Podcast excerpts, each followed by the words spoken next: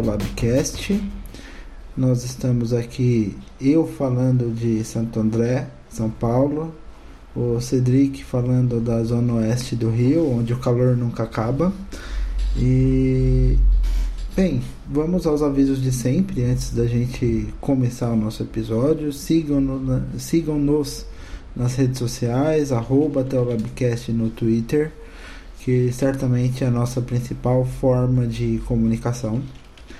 É, a nossa página no Facebook, não nos comunicamos muito, mas subimos os episódios lá.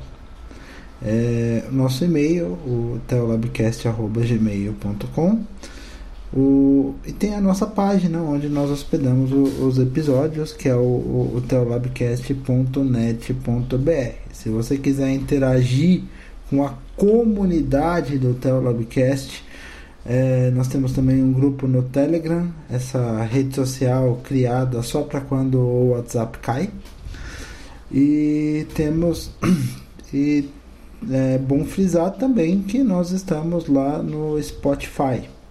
Né? Nós temos lá o, o Teolabcast, a página do Teolabcast no Spotify. Se vocês quiserem ouvir nosso episódio, nossos episódios pelo Spotify, que enfim, tem cada vez mais gente escutando podcast pelo Spotify, escutem lá na página do Teolabcast no Spotify, mas se você não quiser, escute pelo seu agregador de podcast ou escute pela nossa página mesmo, pelos links que compartilhamos com o áudio.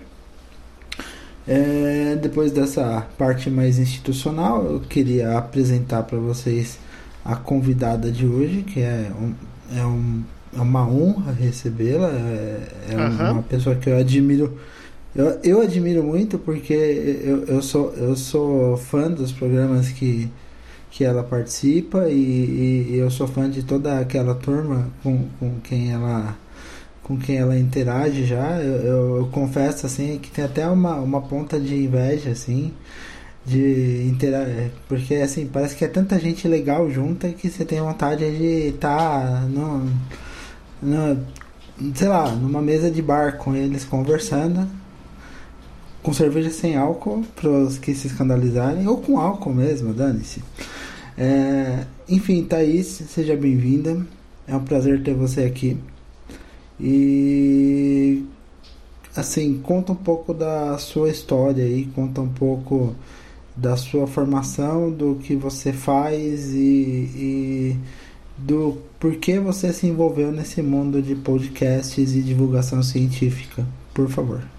Olá, gente, muito obrigada. Tô, é uma honra estar aqui também. Fiquei muito feliz com o convite. E para quem não sabe, é, eles estão falando do SciCast, né? É, acho que você tá Tudo bem, tudo bem. Mas tudo bem, não tem problema, a gente faz o jabá, não tem problema. Eu sou bióloga é, e sou da parte mais biomédica, da área da biologia. Sempre fui mais que querer estudar o corpo humano, essas coisas, e menos animais, apesar de gostar bastante. É, fiz meu mestrado, meu doutorado em imunologia, na área de vacinas e resposta imune. E sempre, assim, não sempre, eu comecei a ouvir podcasts em 2015 e comecei pelo SciCast. Bizarramente, no meu Nerdcast não foi meu primeiro podcast. E o meu primeiro foi o SciCast mesmo e chamava o Jesus, Jesus Histórico, o episódio que eu ouvi pela primeira vez deles. E nunca hum. mais parei de ouvir, assim. Eu descobri o podcast, ele virou meu companheiro de, de ida e volta do trabalho e nunca mais parei. Até que eu comecei a interagir com eles no Twitter e em uma seleção que aconteceu em 2017, estavam precisando de uma galera de biologia, eu entrei, feliz da vida. Muito bom. Eu, eu, go, eu, gostei bastante daquela série que vocês fizeram em parceria com a Fiocruz. Ah, ficou tão legal. Ficou muito boa. E, e assim, e, e, vocês, conseguem, vocês conseguiram passar. Porque são temas difíceis, né? São temas assim que se você não é muito didático, você não consegue passar para o ouvinte que é leigo. É, né? a gente tem essa ideia de falar que a ciência é divertida, né? Se não for divertida, tem alguma coisa errada, que esse é o slogan do, do SciCast. Mas sim, é porque eu acho que tem muito professor dentro da equipe, sabe? Então a gente tenta de algum jeito passar isso diariamente o que a gente faz de um jeito mais fácil para as pessoas uhum. entenderem. Uhum. Mesmo a gente estando, sei lá, no nível de pesquisa dentro da universidade, trabalhando com coisas complicadíssimas, e, sei lá, ser doutor em uma proteína e não sei o quê, mas mesmo assim a gente tenta fazer aquela coisa do tenta explicar o seu projeto para mim em três minutos. Sim. Sabe? E isso funciona bastante pra gente no SciCast, porque a gente tenta fazer, óbvio, em duas horas, um tema que é super complicado, a gente fazer mais didático, mais simples. Sim, e quem dera, assim, daí já, já dando uma espetada, quem dera, por exemplo, as aulas de faculdade fossem duas horas assim. né? Porque, assim, é, muitas vezes a gente tem um problema em que, em que principalmente no nível universitário, eu vejo muito isso acontecer. E, e, você que convive com a academia e o Cedric que também convive com a academia. Inclusive, boa noite, Cedric. Alô, alô, alô, né? tudo bom? Não, eu tô aqui, tô ouvindo. Eu até tava pensando, poxa, né, que eu gostaria de ter traquejo e molejo, não para explicar minha tese em três minutos, mas para participar daquele concurso Dance Your PhD, né, que o pessoal dança, né, faz uma coreografia da tese. Eu não sei como é que eu faria síntese orgânica dançando, considerando que eu não sei dançar, né, eu sou péssimo dançando, é, como é que a coisa funcionaria. É, mas não, tô aqui, gente. Boa noite. É, então, não, mas voltando, fica, fica crítico, né? Que é, há, há, há, muitos professores no nível universitário, no nível de pós, que realmente não, não, não fazem nenhuma menção de, de tentarem ser didáticos e tentarem passar conhecimento de uma forma mais é, fácil para quem para quem está ouvindo. Ainda, ainda que no nível universitário a gente, a gente pressupõe que o, que o aluno já tem um conhecimento prévio. Tá? Então, é, é, Thaís, é, com, voltando um pouco aqui. Você está no SciCast desde 2017, desde uhum. então vocês produzem um absurdo de conteúdo. Eu, eu não sei como vocês conseguem produzir tanto conteúdo. É, é um trabalho assim de muitas, muitas mãos. Eu sei, eu sei disso. Sim. O SciCast foi a sua primeira experiência de divulgação científica ou você já trabalhava com isso antes? Você já sentia a necessidade de divulgar o seu trabalho e de tentar, como diz o Lattes, né? É, fazer trabalhos de popularização de. Uhum. Então, o, o SciCast foi minha primeira, meu primeiro contato com isso mesmo. Mas desde que eu comecei a ouvir, quando eu comecei a ouvir o, o SciCast, eu já estava dando aula numa escola e no ensino fundamental. Então eu já tentava fazer isso de um jeito diferente, sabe? Tentar fazer a uhum. aula dentro, dentro de sala de aula ser mais divulgação científica, trazer então a vida de pesquisadores para dentro de sala de um jeito diferente. Mas uhum. eu sempre fui fãzaça do, do trabalho do SciCast. Eu acho que é muito bonito o jeito que eles fazem. O Nerdcast também eu gosto bastante. E mais Sim. o SciCast de um outro jeito, né? Tem, tem, tem o que de outro jeito. Mas eu aprendi bastante como, como o Nerdcast fazia, como o SciCast fazia. E eu sempre quis estar lá. Desse jeito que você falou, tipo, eu queria estar naquela mesa de bar falando com todo mundo daquele jeito. Sabe? Sim, sim. Então sempre foi isso, mas eles foram o meu primeiro canal para conseguir realmente fazer divulgação científica. Muito bom. É, Cedric, já, já quer introduzir é, o, o, assunto de hoje já? Mas claro, né? Vamos lá. Uh, pois bem, né? Nós estamos num. Eu poderia começar, se eu quisesse botar o meu lado ultra nerd para fora, eu poderia botar o tema de Star Wars agora. Eu tava pensando no, no, no acho que não é, acho que era no Império Contra-Ataca. Não, no Império Contra-Ataca não, era no na, agora no Despertar da Força, né? Que começa, né? É um tempo perigoso para a República. É mais ou menos isso que eu começaria, porque assim. É um Por tempo, favor, faça é, isso. É um tempo perigoso para a República. Né? Há, um, né, uma corrente ideológica que hoje está no comando do Ministério da Educação que está querendo, né, digamos assim, uh, colocar uma série de teorias educacionais alternativas uh, no currículo estudantil e há uma pressão muito grande, especialmente por parte da base da base, especialmente da base evangélica e também por parte da base católica desse governo, de que nas aulas de ciência ou se retire o ensino da, por exemplo, da teoria da evolução, ou das teorias evolutivas, porque não é só a gente fala de teoria da evolução no singular, mas na verdade existem, existiram outras na história. E a gente pode até falar disso depois. E, ou então, como eu ouvi outro dia, nos Estados Unidos, e já está sendo replicado aqui no Brasil em menos de uma semana, que se ensine a questão do criacionismo religioso junto com a evolução na ciência para que os e também outras teorias para que os como é que eles como é que é, abre aspas para que os alunos tenham contato com os dois lados da ciência Fecha aspas. Eu, nesse momento. Ok. É nesse momento, assim, né? Chegou a dar um. Eu dei uma respirada mais uhum. forte. Eu não, não, eu não vou reagir, eu não vou responder, né? Não vou, não vou comentar na internet, não vou comentar na internet, aquela coisa. E aí eu disse, não, vamos fazer uma coisa melhor. Vou, vamos convidar alguém que trabalha na área para conversar com isso com a gente. Tá? Então, assim, uh, Thaís, você falou né, que você dá aula no ensino fundamental, né? E Sim. quando eu, eu não me lembro, faz muito tempo, tá? Que eu fiz o meu ensino fundamental. Mas se eu não me engano, eu, eu, não sei se se chega a passar a questão de teorias evolutivas no ensino fundamental. Eu me lembro de ter visto só no ensino médio. Ou já, agora já mudou não, o currículo. Bem, pode vir antes, então. Segundo a, a nova BNCC, você começa a ver isso no.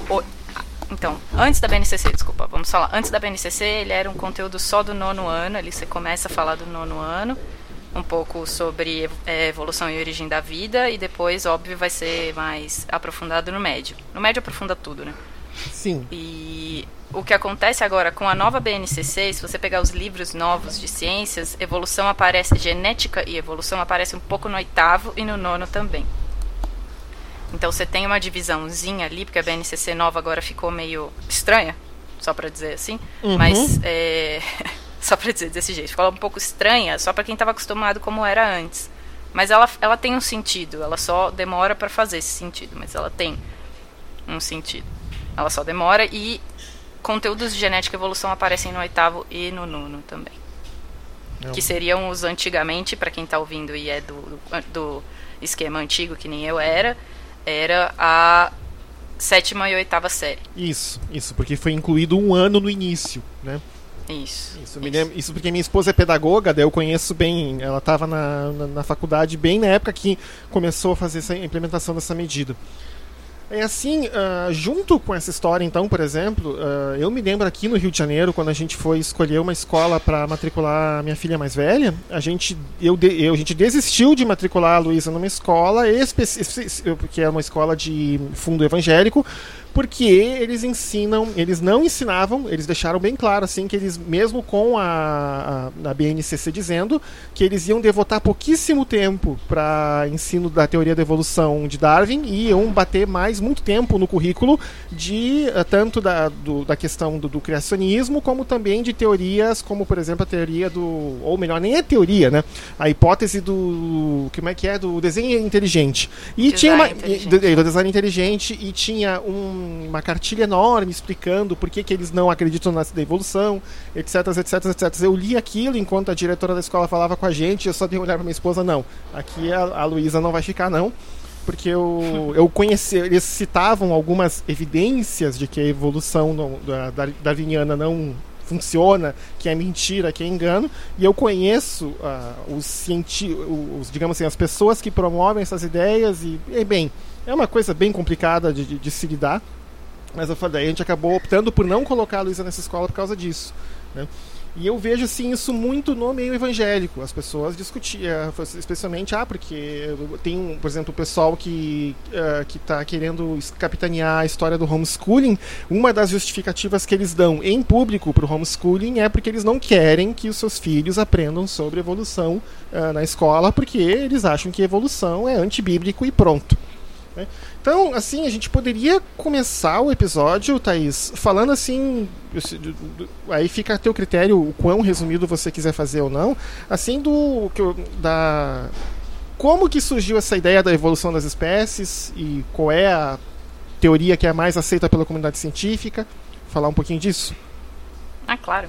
Não, é que assim, é, eu trago, eu gosto de trazer para a sala de aula e sempre que eu tive que falar disso, eu começo a falar do contexto que o Darwin tinha, né? Então, para falar dele, o que, que tinha antes? Qual era a ideia que eles tinham antes? Era que os animais que eles observavam, eles adquiriam características durante a vida e que essas características eram passadas para frente nos seus descendentes.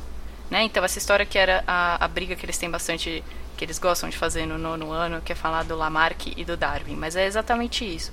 O que era tido na época era que a girafa, a história da girafa, que ela tem um pescoço pequeno ela vai crescendo o pescoço durante a vida para poder conseguir comer as coisas que estão em cima das árvores e ela passa isso para o próximo descendente dela, né? E isso foi provado de várias maneiras, inclusive até com experimentos feitos, eu não lembro o nome do, do cientista, mas ele conseguia fazer com, com camundongos, por exemplo, cortar o rabo do camundongo e fazer esse camundongo se reproduzir, e o camundongo que ele dava é, origem, o camundongo que nascia, nascia com rabo. Então, tipo, foi meio que quebrando um pouco dessa ideia de que as características não são que são passadas para frente, não são adquiridas durante a vida, né? Elas estão lá e elas vão ser passadas para frente independente do que acontece na sua vida. Se você perder um braço durante a vida, não significa que você vai ter um filho sem braço. O que, que o Darwin fez foi ele fez uma viagem no Beagle, ele foi substituir um geólogo que ia para esse mapeamento da, da América do Sul e ele foi até a ilha de Galápagos e começou a observar que os animais que viviam lá eram muito, muito adaptados ao lugar, ao local que eles viviam. Tá? E daí ele viu que isso tudo acontecia com milhares de animais, com milhares de plantas, com milhares de outros organismos, e que a gente tem um processo que leva a gente a ser adaptado ao local onde a gente está. E é daí que vem a teoria dele. Então, por exemplo, a, a girafa, que eu falei, ela não cresceu o pescoço durante a vida o que acontece é que foram sendo selecionadas girafas com pescoço grande durante o tempo que a girafa existe. Uhum. Então, por exemplo, não, não haveria como uma girafa de pescoço pequeno é, se alimentar se só tivesse é, alimento na parte de cima das árvores. Então, elas foram sendo selecionadas e as que sobreviviam eram as que eram mais adaptadas ao meio. E ele propôs essa teoria de que os animais que eram muito adaptados ao meio que ele estava vendo teriam passado por um processo de seleção para chegar àquele nível de adaptação. Mais ou menos isso. Não, tá. Porque é uma coisa também, né, que o pessoal fala muito, né, que geralmente você vê uh, um problema que ocorreu de má tradução, né, que se fala muito no termo sobrevivência do mais forte, mas não é o mais correto, uhum. né, é a sobrevivência do mais adaptado. Adaptado, exatamente. Né? O, e assim, uma coisa que, por exemplo, às vezes, às vezes a gente vê em discussões na internet, agora se isso é perfil verdadeiro, se são bots ou não, isso é outra história, que o pessoal fala muito quando discute essa questão, ah, porque olha só, evolução é só uma teoria. Né? Nessas horas, né, toda vez que você. Eu sempre brinco, né? Que toda vez que você fala evolução é só uma teoria, um, é, um estudante de pós-graduação né, perde a sua bolsa, uhum. né? E um, um, ocorre um corte de fomento no mundo. Então, tipo, poderia também fazer uma questão de tentar destrinchar esse termo, né? Por que, que é errado tentar, digamos assim, desbancar a evolução, dizendo ah, a evolução das espécies é apenas uma teoria? É, mas uhum. o problema é que ela pode ser comprovada, né? Esse que é o, o lance de toda a teoria. A teoria pode ser comprovada. Então, você ficar na, no campo das ideias, de falar que ela é só. Ai, meu Deus, eu faço física teórica, eu fico só no campo das ideias, eu não tenho nada prático, com a evolução não funciona. Ela funciona de verdade. Você tem fatos comprovando aquilo. Então, você, você tem que ter a, a, a, destrinchar o nome, que teoria, por exemplo, teorema de Pitágoras não funciona para todo triângulo retângulo? Isso. Entendeu? Não funciona para to todo triângulo retângulo. Por que, que a teoria da evolução, que questiona tanta gente, que questiona tantas crenças das pessoas, por que, que ela é só uma teoria e nas exatas as coisas que são teorias são comprovadas? Não, talvez porque dizer que o, Uh, o quadrado da hipotenusa é igual à soma do quadrado dos catetos uh, não uh, entra em contradição com a crença de algumas pessoas de que Exato. Deus criou o mundo em sete dias literais. Né? Exato. Né? Porque Mas se eu... você parar para pensar, você pode usar o teorema de Pitágoras para provar que a Terra não é plana. E é. isso entra em contradição. Também vai contra, peguei o exemplo errado, desculpe. O teorema de Pitágoras pode sim ser contestado daqui em diante. Não, pois... pois é, desculpa, coloquei uma coisa, desculpa, coloquei uma coisa para ser contestada agora. Não, assim, ó, o que eu mais gosto do pessoal da Terra plana é que eles definiram num congresso de que Marte é um globo, né? Mas a Terra é plana, Marte não é. Mas a Terra né? Então, assim, é, um, é, um, é, um, é, legal, assim, ouvir essa, essa questão, né? O, porque, assim, uma questão que, que vem é que talvez ajude a explicar um pouco da rejeição... Se bem que, na, na verdade, a, quando Darwin lançou a origem das espécies, né, ele, ele desde então ele tem sido contestado. Exatamente por isso, né? Porque não só a questão de que tira... Uh, que para a, a teoria da evolução uh, ocorrer, assim, ela depende de muito tempo. Né? Essa, por exemplo, como tu falou da questão das girafas, né? essa questão da, do, do, ambiente selecionar as girafas mais adaptadas, né? ou seja, aquelas que conseguem alcançar alimentos mais altos, não é uma coisa que ocorre tão rapidamente. Então, isso significa dizer que a Terra é mais velha do que a gente acha que ela é, e a gente sabe disso hoje. Nós estamos aí em idade do planeta em torno de 4 bilhões e alguma coisa de anos. E isso entra direto com a interpretação literal da Bíblia, que muita gente fala que há, né, que você tem aí 7 mil anos, mais ou menos, de, de planeta Terra. Né? Inclusive tem um grupo que eles se chamam, né? Como é que é? Os, é, os Criacionistas da Terra Jovem, eu acho que é o nome, que, nome em português para esse grupo. Né? E uma outra questão também, que é uma questão um pouco mais filosófica, é que, na verdade, tira do homem, uh, digamos assim, o seu status especial né, uh, dentro do planeta. Porque uh, uma das consequências da gente uh, aceitar a teoria da evolução das espécies, como Darwin propôs, é que os ratinhos do esgoto, as baratas, as abelhas e outros animais que estão no planeta vivendo junto com a gente são tão evoluídos e tão adaptados para o ambiente quanto nós. Né? Exatamente. É uma coisa que eu gosto bastante de falar em sala. É quando uma das primeiras coisas que eu falo para falar evolução, eu falo assim, o é, que, que é evolução? Aí todos eles falam, ah, a gente veio do macaco. Exatamente isso que eles são. Essa é outra, aí... essa é outra pergunta que a gente vai fazer, mas por favor, continue. Não, mas aí eu falo assim, você acha que barata não, não, não sofreu evolução? Por, porque é o bicho que eu mais odeio na face da Terra, mas você acha que ele não sofreu evolução para estar tá aqui dentro da sua casa? Sabe? Tipo, eu, eu, eu, tento questionar de que a ciência não é da gente, entende? O, as coisas não acontecem por causa do homem.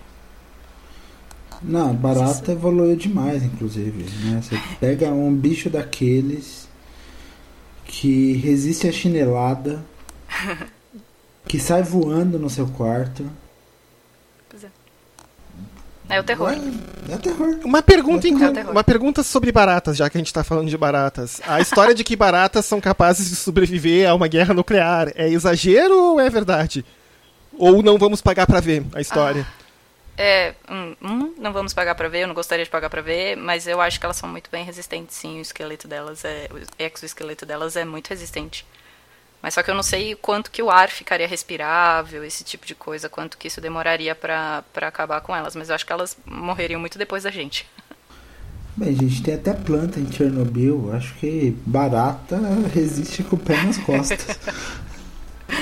não, pelo amor de Deus. Thaís, da, como, do, da sua vivência como professora em sala de aula, quando você ensina, você observa, por exemplo, uma resistência por parte dos alunos, especialmente o aluno, ou por causa dos pais, os pais na hora que está ensinando evolução, você começa a receber aviso na agenda, né? Não quero que isso seja ensinado para meu filho, porque assim eu passei, eu vi Uh, no dia da. Agora foi a última matrícula da minha filha na escola.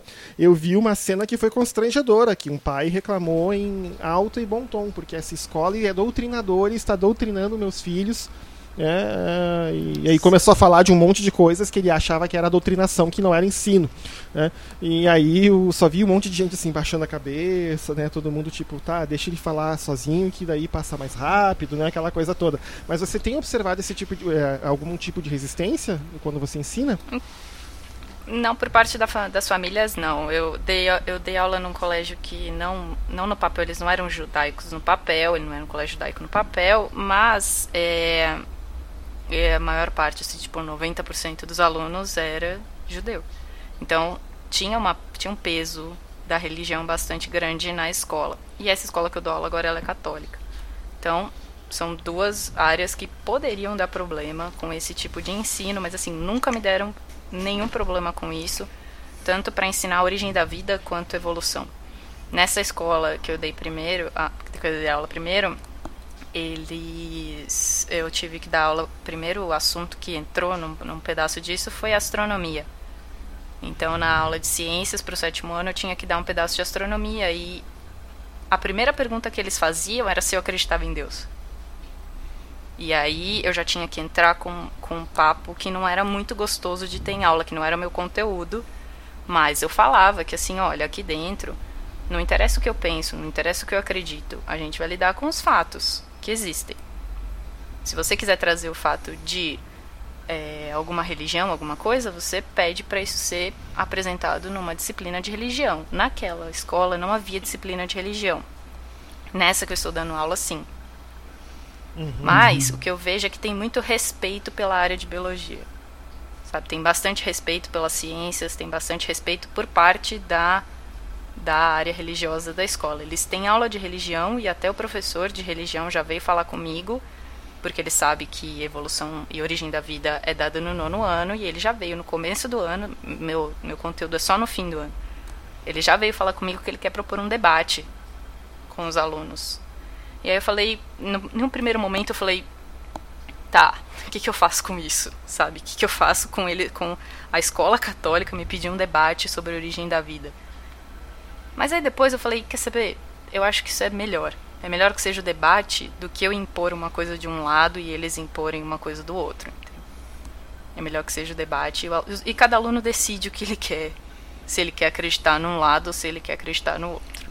É, é assim, é, é, tem, um, tem uma coisa, assim, é até melhor que seja assim, porque eu, eu levo em conta o meu exemplo, né? O meu exemplo é, até a oitava série eu estudei numa escola que ah, a diretora era da, da, dessas é, evangélicas bem. A dona da escola, né? Dessas evangélicas bem conservadoras.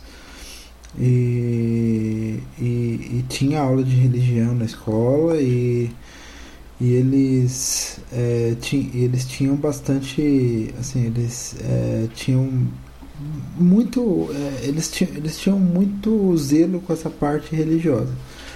Então é, a parte do debate sobre a origem da vida já na oitava série se não me engano sétima oitava série não lembro bem é, foi uma parte que assim e, eles resolveram pegar e falar passar e acabou.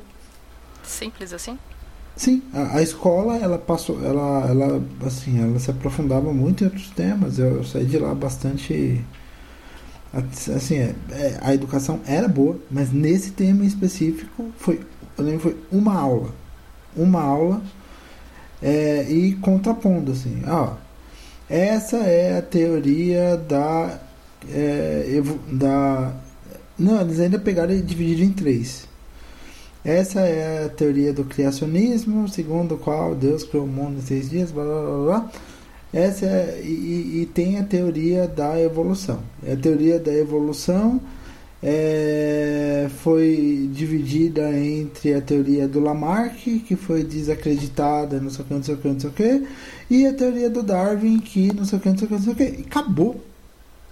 Numa aula só. Não teve discussão, não teve nada. Não, não teve discussão. Daí, daí começou aquela coisa de você estudar todas as todos os reinos animais e é, todos os reinos é. de seres vivos e saber todos os animais, vegetais, fungos, reino monera, é, é, saber todas as doenças causadas pelos vermes, e, enfim, né? Mas, mas a discussão sobre a origem da vida você não teve. Então é muito melhor que, que haja de fato uma discussão entre ah, tudo bem, você, você, você não acredita nisso? Vamos discutir. À, à luz do, dos argumentos existentes, à luz dos fatos existentes, mas vamos discutir. É muito melhor do que tentar ignorar o assunto. Que nem. É no, no, na época do meu ginásio, né? Na época se falava ginásio ainda, né? Você fazia. Uma coisa que eu queria falar só é porque o, eu, eu queria sei lá, pelo menos é o que eu penso na, sobre isso, é que eu queria tirar a ideia de que a evolução fala sobre o, a origem da vida. Hum. Eu acho que hum. assim, é, eu queria só destrinchar, tirar uma coisa, o link uma coisa da outra, porque a evolução pode acontecer independente de como a vida começou. Porque uma das definições de, de, de, evolução é que ela pode acontecer em qualquer lugar, com qualquer tipo de ser vivo, com qualquer coisa. Então, é, se meu aluno chega e fala que Deus criou o mundo, que Deus criou o primeiro ser vivo, a evolução vai acontecer. Independente de Deus botar o dedo dele ou não. Uhum. Entendeu? Então, o que eu gosto é de separar isso. Então, a hora que eles me perguntam se eu acredito em Deus, eu falo diretamente: eu não acredito em Deus. Mas, eles, ah, você acredita em evolução. Eu falo assim: não tenho que não acreditar na evolução. Se você quer é, ter Deus como o criador da vida, da primeira vida, a evolução aconteceu depois. Se uhum. você quer que Deus haja em todos os organismos tal, a evolução também está agindo ali. Uhum. Então você não tem como separar a evolução do ser vivo.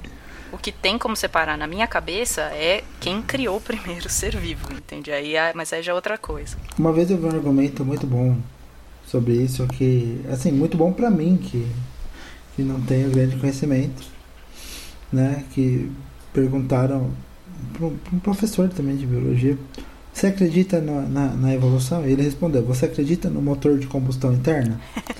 então... Porque você pode não acreditar nele, mas ele está lá. Pois. Ele tem seu mecanismo de funcionamento, ele tem, ele tem uma, uma forma de evolução. É a mesma coisa. É, é, mas é legal você separar uma coisa da outra, Sim. sabe? E se você disser que aquilo é uma teoria e que eu acredito naquela teoria como se fosse uma crença, eu acho um pouco complicado a gente sempre fazer isso. Uhum. Porque minha, minha família o tempo todo fala assim para mim nos diversos almoços e jantares de conversão que eles tentam fazer, porque minha família é muito católica. É isso que eu ia perguntar. Minha família é muito católica, eu não estudei em escola católica, mas eu tive, fiz é, primeira comunhão, não quis fazer crisma, mas fui meio que incentivada a fazer, não fiz. Minha família é realmente muito católica. E eles sempre falam: ah, não, mas a Thaís é a, a ovelha negra que acredita na evolução. Não é que eu acredito na evolução. Tipo, ela acontece. Uhum. Sabe? Não é. Não é, é você pode não querer usar ela para explicar a origem da vida, o que eu respeito. Agora, que ela está acontecendo neste minuto em qualquer organismo que vive neste planeta, a gente não pode negar, entendeu? Pergunta técnica, assim, e besta de quem é um leigo. Afinal, eu sou de humanas e quem é de humanas está autorizado a fazer pergunta besta. Com certeza. Não existe pergunta besta. Isso aí. o professor diria. Isso aí, eu digo isso em aula também. É. A evolu assim, é, é, claro que tem, que tem toda uma, uma questão que, inclusive, é uma discussão muito grande, porque ainda não se sabe plenamente os mecanismos de origem da vida. Mas a evolução, ela só se aplica a seres vivos? Ai, ai que difícil. Não, não necessariamente, porque ela é um mecanismo de seleção de qualquer coisa, né? Se você falar que uma rocha vai sendo gerada do, do, da crosta terrestre ela vai no fim de passar por um rio perder todas as toda a aspereza e ficar totalmente lisa, ela passou por um processo de seleção ali, não passou? Hum, sim. Entende? Então, todo o processo que ela passou para chegar e ficar lisa daquele jeito, não necessariamente ela está adaptada àquele meio, porque aí a gente fala mais sobre é, relação do ser vivo com aquele ambiente. Mas uhum. aquele, aquela rocha também passou por uma série de eventos que poderiam levar ela até ali ou não. Entendi. Entendeu? Mas só que a gente aplica muita evolução para a vida. E a gente fala que o que é vida é tudo que pode sofrer evolução darwiniana. Entendeu? Uhum.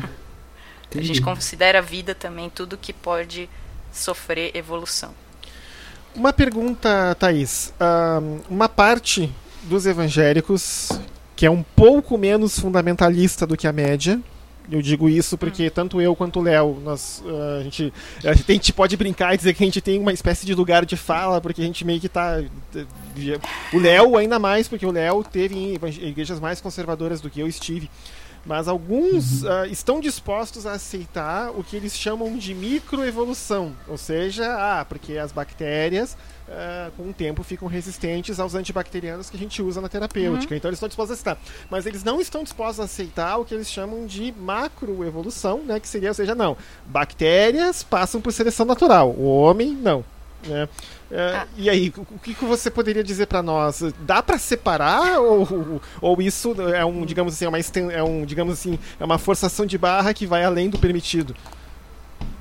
Eu acho uma forçação de barra, porque os mesmos mecanismos de seleção que estão agindo naquela bactéria dentro do seu intestino, por exemplo, estão agindo com qualquer pessoa aqui. O problema é que a gente tem consciência disso e algumas pessoas não querem ver que isso está acontecendo.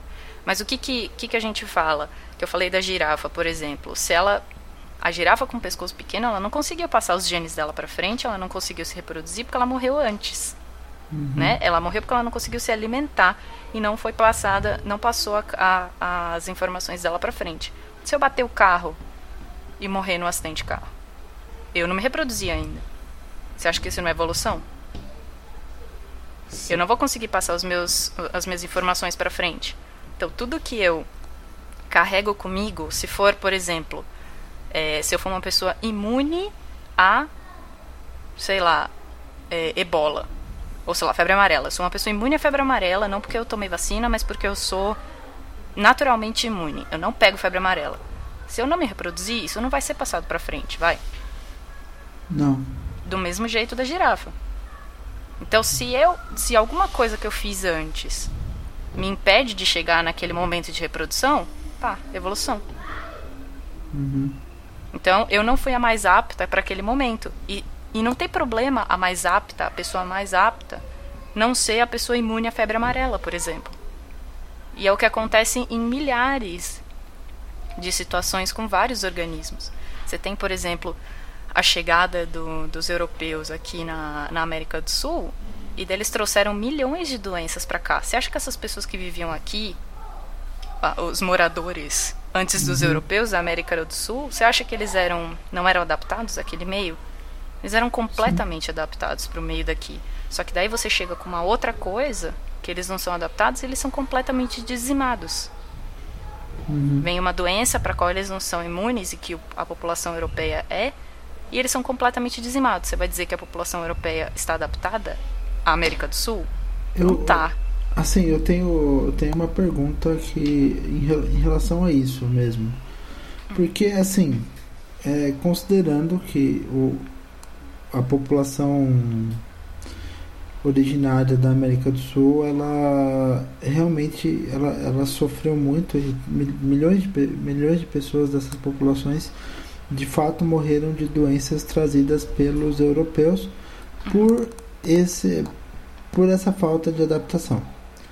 É, só que eu não vejo documentado em lugar nenhum e eu não sei porquê um processo inverso porque, em tese, ao mesmo tempo, no, no, assim, no, numa interação com agente desconhecido, como foi o caso, uhum. ao mesmo tempo em que os moradores do lugar estão vulneráveis às doenças trazidas pelos europeus, os europeus estariam vulneráveis a doenças trazidas pelas pessoas do lugar, que as pessoas do lugar já teriam uhum. resistência e os europeus não. Mas e tem, tem lugar documentado. Por tem? exemplo, na criação do canal do Panamá. Muita gente morreu de malária. Isso. Hum. Eu ia falar de, da malária e ia falar também da leishmaniose. Um, Sim. Porque, por exemplo, hoje a gente sabe. Estrada de ferro, é. Isso, né? Porque uhum. a gente sabe também, por exemplo, que a leishmaniose, ela. Porque na verdade são 20 espécies diferentes de leishmania, que tem em vários é. lugares do planeta, mas tem algumas que são nativas, entre aspas, da América do Sul. Ao ponto tal que tem, por exemplo, esculturas de alguns povos indígenas, pré, povos pré-colombianos, que mostram o rosto das pessoas com uma série de inchaços e, e deformações. E ao que tudo indica, tem artigos dos anos 50 para frente dizendo que essas populações eram endêmicas de leishmaniose mucocutânea, provavelmente, porque isso é, é, representa muito bem o tipo de lesão que elas tinham. E isso provavelmente aconteceu. Mas ao mesmo tempo, Léo tem que pensar o seguinte, que a matança, entre aspas, foi muito assimétrica É, Sim, é, é, digamos, né, você tem ali, para cada um europeu que morria, você tinha milhares de uh, povos indígenas na, na América do Sul morrendo. A um ponto tal que saiu um artigo há umas três semanas dizendo que morreu tanta gente na América, na América Latina, na América do Sul, uh, ou melhor, na América Central e na América do Sul, corrigindo, uh, durante a, a entrada dos espanhóis e dos portugueses aqui, que a temperatura do planeta desceu, caiu. Tá? De tanta gente que morreu. Né? Então, assim. Porque é porque foi reflorestar as áreas, a natureza tomou de volta as áreas que, principalmente na, na América Central e, no, e, nos Andes.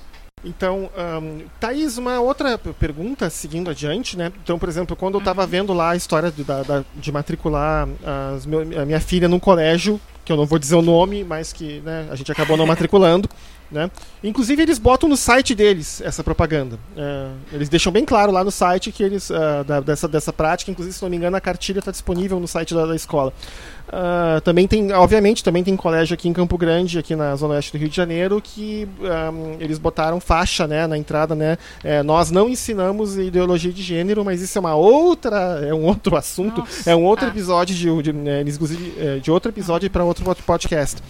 Mas assim, uh, essa cartilha, eles falavam que eles não iam dar muito tempo para a teoria de Darwin, até porque tinha, segundo eles, eles consideravam mais correta a eu vou chamar de hipótese do desenho inteligente, né? Eu não vou chamar de teoria porque ela não tem comprovação. Tá? Tu poderia falar um pouco para nós sobre o que, que é? Uh, porque muita gente fala, mas a gente percebe que muita gente fala sem saber muito bem o que, que é. Poderia falar um pouco para nós do é. que, que é o desenho inteligente? Então, isso eu, é, esse pedaço eu posso falar, eu estudei no Mackenzie, fiz biologia no Mackenzie, então eu ouvi bastante desse design inteligente, eles chamam lá. Então, o Mackenzie é uma instituição presbiteriana é, e eles têm um curso de biologia lá dentro, onde se ensina evolução e tudo mais, tem, não tem problema nenhum, mas muitas das coisas que acontecem lá dentro são voltadas para o ensino do design inteligente. Uhum. Então, palestras semanais sobre design inteligente acontecem lá. Só então, uma pergunta, o fala. design inteligente, esse negócio de desenho inteligente não é coisa do desenhista que pensa, não, né? Meu Deus. Infelizmente não, eu preferia que fosse isso. Mas o que eles falam de design inteligente e como eles tentam comprovar de que tem um criador, pelo menos para as coisas, é que para os organismos e todos é que a gente tem umas funções tão bonitas, é aquela história de falar, ai, mas o corpo é tão perfeito. Toda vez que um aluno chega para mim e fala isso, ai, mas o corpo é tão perfeito, eu falo assim, nossa, são 4.6 bilhões de anos para o seu corpo fazer isso. E a gente sabe? continua com o apêndice se ficando inflamado e matando pessoas. Pois é, então, mais 4.6 bilhões de anos para perdermos o apêndice. Mas estamos na, na espera, estamos na espera. O que acontece é que eles, eles justificam o criador com a função das coisas que a gente tem. Então a gente tem, por exemplo, uma pálpebra que fecha o olho sem a gente perceber. Então isso tem uma função. A pálpebra foi colocada lá por um criador para proteger o nosso olho. Só que isso vai indo para níveis muito microscópicos. Por que, que você tem uma proteína que consegue te proteger, por exemplo, da febre amarela? Porque Deus quis que você fosse protegido da febre amarela. Então uhum. isso isso pega, porque isso dá razão para as coisas existirem. E isso também que eu tento tirar, porque que as coisas não têm função. Assim, tipo, não foi atribuída uma função assim que ela apareceu. Aquilo apareceu primeiro, aquela variante apareceu, aquela, aquela estrutura apareceu e ela foi usada por aquele organismo se adaptar. Não necessariamente ela tem uma função, sabe? Eu acho que, assim, agora é, falando com assim, é, mais sério, é, o, o, eu acho que o grande pecado do, do, do da hipótese do, do desenho inteligente é que é, é, uma, é um pretexto. Ela basicamente é um pretexto para tentar provar o, aquilo que, que em tese você acredita e não o contrário, como é a lógica do, do conhecimento científico que é, você não você não você não tenta achar mecanismos e pretextos para provar aquilo que você já acredita, mas você busca testar hipóteses para direcionar a sua para direcionar aquilo que você passa a acreditar é, às evidências que existem. Né? É, um exemplo disso seria não só com a gente, mas, por exemplo, se você quiser aplicar o design inteligente para outros animais, por exemplo, se você vê, a, sei lá, sapos e pererecas, eles se reproduzem sempre perto da água, né? Então eles têm um ovo que precisa ser colocado na água, ele é posto perto de é, locais úmidos. Aí você vê os répteis depois deles, tem uma, um ovo com casca seca, para uhum. evitar a perda de água. Então, o que acontece? Eles passam a se reproduzir fora da água. Uhum. Se você pega o design inteligente, o que, que ele vai dizer aí? Que o ovo seco apareceu para que ele conseguisse sair da água. Uhum. Entende? Você dá função para aquilo. Você não vê que os répteis que tentavam se. Os anfíbios, na verdade, os sapos que tentavam se reproduzir fora da água morriam. Sabe? Sim. Você está dando uma função para uma coisa que apareceu evolutivamente com o tempo, para que ele conseguisse Sim. sair da água, para que ele conseguisse dominar o ambiente terrestre. Não, tipo, a domi a, dominar o ambiente terrestre fosse uma consequência disso. Não, de fato. E daí um dia algum réptil saiu da água e, e, e botou um ovo e esse ovo era calcificado o suficiente. É, exato e ele conseguiu ficar lá fora. É. Ele conseguisse ficar lá fora. E, e aconteceu um dia. Acontece. É, então, as pessoas não. Essa história de ter propósito para tudo, que eu acho que as religiões têm bastante isso, de dar propósito pro que você tá fazendo na vida e tal. Uhum. Isso é espalhado, isso é tipo, espalhado, isso é aplicado a muito mais coisa do que a nossa nosso comportamento. Entende? Sim, sim. É que assim, por a gente até discutiu isso um pouco no episódio passado, né, que especialmente para quem está no, nos, nos galhos mais fundamentalistas do cristianismo, tudo tem que ter um motivo, tudo tem que ter uma explicação, tudo tem que ter um propósito. Né? Então nada pode ficar sem, digamos assim, é, sem uma explicação que seja completa e que seja coerente. Né? Isso vai um pouco, né, uh, não na contramão, né, mas isso acaba tendo um certo uh, conflito, especialmente com a ciência, porque em ciência não está errado a gente dar a resposta, eu não sei. Preciso é fazer o teste, preciso experimentar, preciso testar essa hipótese. Mas assim, se você não tem uh, dados, né, resultados de experimento, ou fatos históricos, ou algum registro, alguma coisa na sua frente que possa lhe dar sustentação para sua afirmação, você tem que dizer, eu não sei né? Só experimentando para saber. Sim. Né? Uhum. E isso complica muito, porque, especialmente do ramo fundamentalista, você a Bíblia tem que explicar tudo, do início ao fim, né? desde o, o não só a questão do, do, início e do fim da história da humanidade no planeta, como também tem que ter uma explicação do porquê que o seu cachorrinho morreu, né? e etc, etc, etc. Né? O mais uh, engraçado barra triste dessa história toda é que você tem aí uma história, uh, na história do cristianismo você tem, você tem autores dizendo que não é bem assim. Você tem de lá desde Santo Agostinho, 400 e alguns depois de Cristo, dizendo, olha, a Bíblia não pode ser utilizada para explicar a natureza. A natureza, a natureza é um outro livro, né? não é uh, a Bíblia. Né? E você não pode usar um para explicar em cima do outro, né? E a gente, o, o cristão uhum. que faz isso é tolo. Ele deixa, inclusive, essa, essa frase bem, bem calcificada no, nos textos dele, né?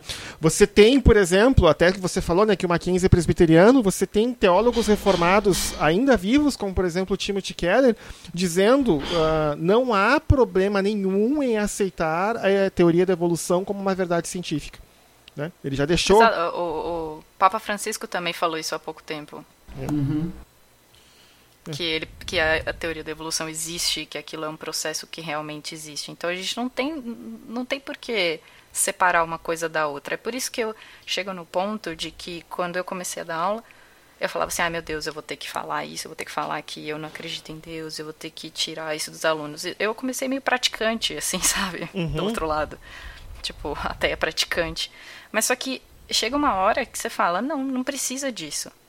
Eu tenho uma, uma explicação, pelo menos na minha cabeça, que me deixa bem é, calma com a resistência do planeta e de, dos organismos e tudo, é que assim, eu não tenho como voltar antes do Big Bang para tinha um Deus ou não. Ninguém tem como fazer isso. O que eu não acredito, e eu falo isso para os alunos direto, é num Deus criado por humanos. É só isso. Então, uhum. eu não estou indo contra o que você pensa. Porque eu não estou afirmando que não existe um Deus.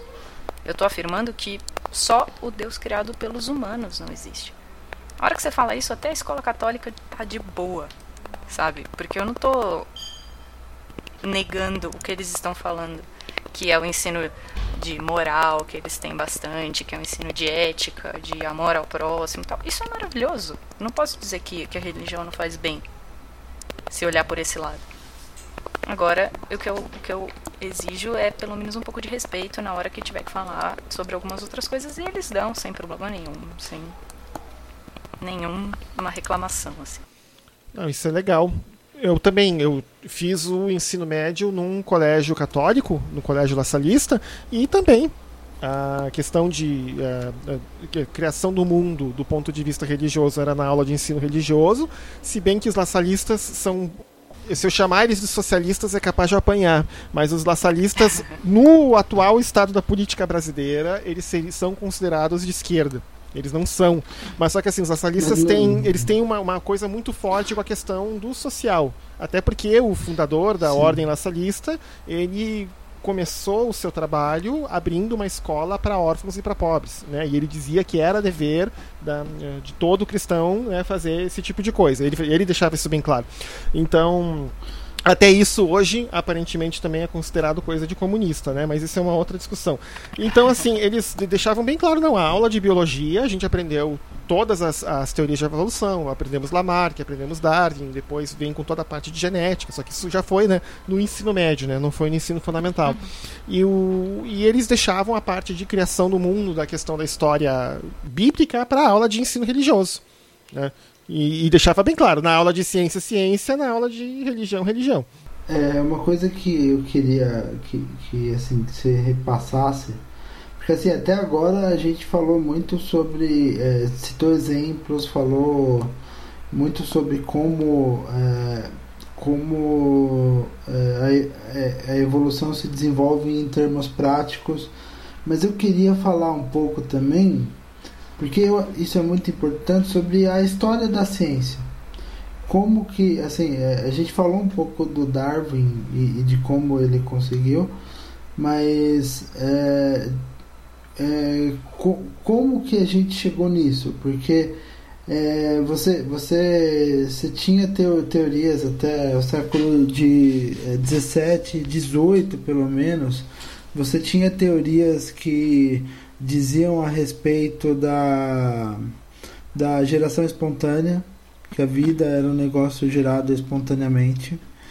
É, você, você teve é, a questão da, da, da é, como que é adaptação de do, do Lamarck que é, é, é, é evolução mesmo de qualquer jeito é, sim é, sim como chama? sim É que, ele, que os dois, na verdade, acabam brigando por causa da hereditariedade. Os dois estavam tentando explicar a adaptação dos animais aos ambientes e, no fim de, das contas, a origem dos, da vida.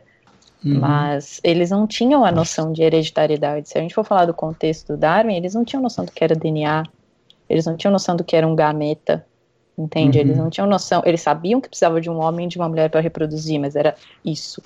Por exemplo, é, existe um, um, livro muito legal que conta essa história que chama é, O Gene, uma história íntima. E uhum. ele conta muito bem essa história. E ele fala que eles não tinham a mínima noção de que tinha que. Só, só sabia que precisava de um homem e de uma mulher. Que tinha célula, eles sabe, souberam muito depois que era uma célula que juntava, uma de cada um que juntava para fazer.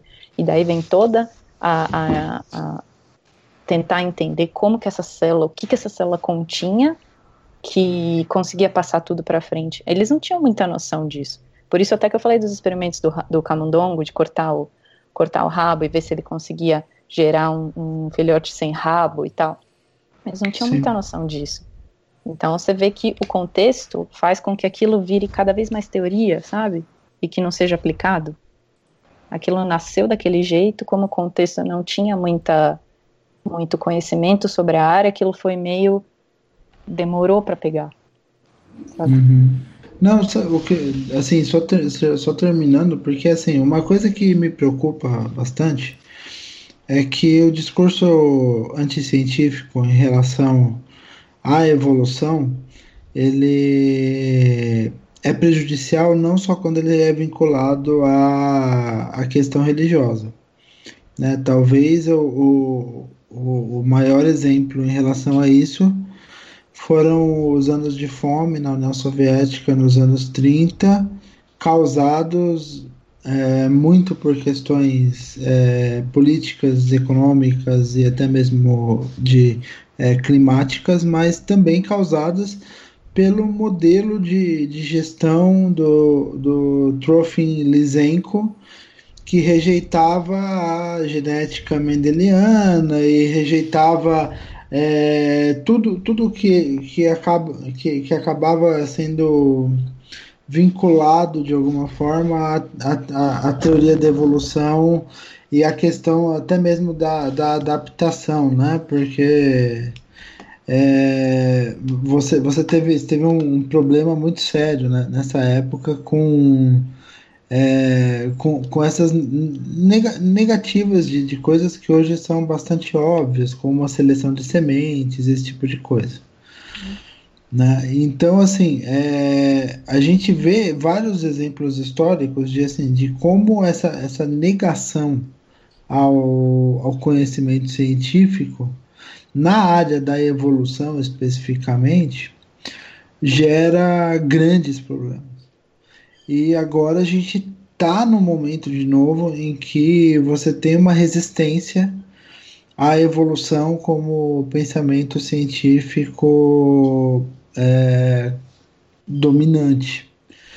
Né? E quando a gente pensa nisso, quais problemas, além, é claro, da questão de ensino, é, problemas na sociedade, que podem ser causados a curto prazo por você não, não acreditar na, na evolução. Por exemplo, é, eu imagino que, por exemplo, se uma pessoa não acredita na evolução, ela não está nem aí para tomar antibiótico é. É, indiscriminadamente porque a pessoa acha que a bactéria nunca vai ficar resistente. É, se ela rezar, pode nunca ficar resistente, não vai acontecer nada. Então, eu acho que é mais esse tipo de, de coisa que pode acontecer, sabe? Se você meditar, se você pensar, se você rezar, e pode ser que não aconteça nada, e daí você começa a descreditar coisas que já são muito bem estabelecidas pela ciência.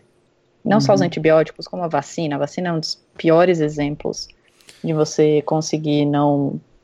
de você chegar num nível de não acreditar que uma vacina funciona. Uhum. E aí, isso, isso isso é realmente evolução. Porque se você não se você não acredita em vacinas, de pouco em pouco a população vai sendo selecionada. Sim. Porque se você não está protegido contra aquela vacina, a hora que uma doença chega, exatamente como eu falei da população que morava aqui na América do Sul, quando os é, europeus chegaram. Se você não é imune, você vai ser dizimado. Uhum. Entende? Acho que a evolução também está nesse ponto de você entender que efeitos sobre a população humana ainda podem acontecer, entendeu? Não é porque a gente tem consciência disso que isso parou de acontecer. Uhum. Entende? Então, acho que esse pode ser um dos exemplos do que não acreditar nesse tipo de coisa pode gerar. Não. Justo. Sim, sim. Uh, uma uma outra coisa que também se fala muito, especialmente quando vem o pessoal que critica uh, ou que não quer aceitar uh, a teoria da evolução das espécies, eles falam muito, ah, porque a teoria da evolução das espécies é a mesma de Darwin e os cientistas acreditam nela como se fosse um dogma e nada mudou desde que ele publicou A Origem das Espécies. Eu sei que isso não é verdade que a teoria da evolução, como toda a teoria científica e como todo modelo que tenta explicar o universo, à medida que novas evidências surgem, a gente vai adaptando. Eu sei disso muito bem porque eu dou aula de química, eu dou aula de modelo atômico, eu dou aula de ligação covalente, ligação iônica. A gente explica essas coisas em, em, em, em sala de aula. Né? Você poderia falar um pouquinho também, sim, dessa questão, ou seja, que uh, eu estou dizendo aqui, né, que teve modificações, mas é você como bióloga tem mais propriedade para falar do que eu. O, o, que eu acho que pode ter acontecido é que toda toda é, explicação da hereditariedade, então depois veio Mendel e toda a parte que ele estudou de transmissão de caracteres só ajudou a melhorar a teoria. Eu acho que a teoria do Darwin era, ela é revolucionária e tal, não sei o que, isso aqui, ela é restrita àquele contexto que ele viveu. Eu, eu bato, bato na tecla do contexto bastante, porque a gente tem um contexto hoje também. Então pode ser que daqui 100, 200, 300 anos a gente melhore o que a gente entende hoje. Então eu bato bastante na tecla dele ter tido um contexto. Então eu acho que a parte molecular toda que apareceu depois, toda a parte de entender o que é o DNA, só melhorou. Mas ele tinha uma coisa que ele falava que era bem errado e que hoje a gente vê que é bem diferente, mas na verdade o contexto deixava ele falar aquilo. Que era toda essa parte de, de produção de gameta, ele, é, ele acreditava que um espermatozoide, para ele conter toda a informação que precisava para gerar um próximo ser, ele tinha que passar pelo corpo inteiro da pessoa para poder pegar informações do corpo inteiro dela, para depois ser passado para frente com todas aquelas informações. Uau. Então, tipo, é uma doideira, né? Ele tinha que o, o espermatozoide tinha que caminhar o corpo inteiro do homem para poder ser capaz de gerar. Se ele não passasse, por exemplo, por uma orelha, ele não seria capaz de gerar uma orelha no filho entendeu? Então tem coisas que eram assim e que, óbvio, foram sendo melhoradas com o tempo.